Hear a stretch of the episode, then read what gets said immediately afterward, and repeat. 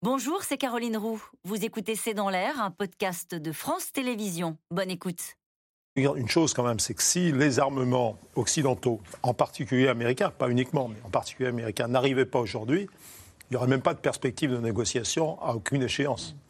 Parce que les Ukrainiens finiraient par s'écrouler. Donc c'est la ligne de vie, en quelque sorte, euh, qui les tient aujourd'hui et qui peut permettre peut-être de sortir par le haut.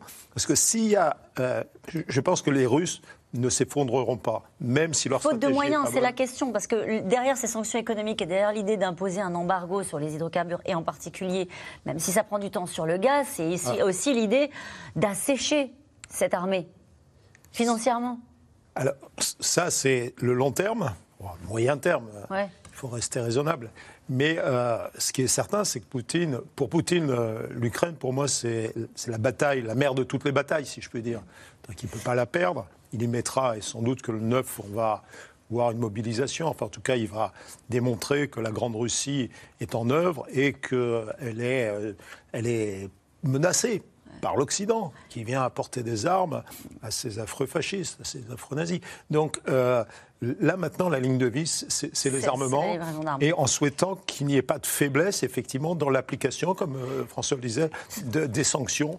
Et, mais il faudra aller au bout.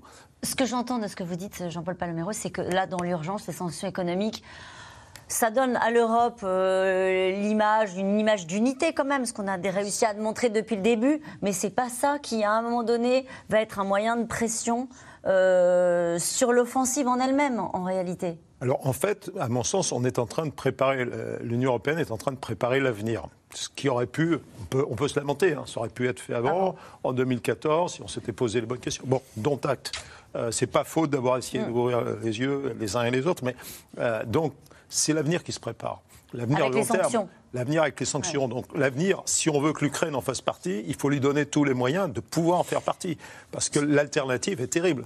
C'est qu'il y a un écroulement progressif des forces ukrainiennes, et là, on ne parlera plus de négociation, on ne parlera plus d'Ukraine indépendante, on parlera bah, voilà, d'une nouvelle, d'une grande Russie qui inclura quelque part une province qui s'appellera l'Ukraine. Vous êtes euh, raccord avec euh, Boris Johnson aujourd'hui, qui a déclaré nous aurions dû sanctionner, nous aurions dû euh, sanctionner Poutine avant, nous avons été trop lents, nous ne pouvons pas reproduire cette erreur, celle de 2014. Voilà ce qu'il a dit, il s'exprimait devant le Parlement ukrainien, ce qui était une, une nouvelle.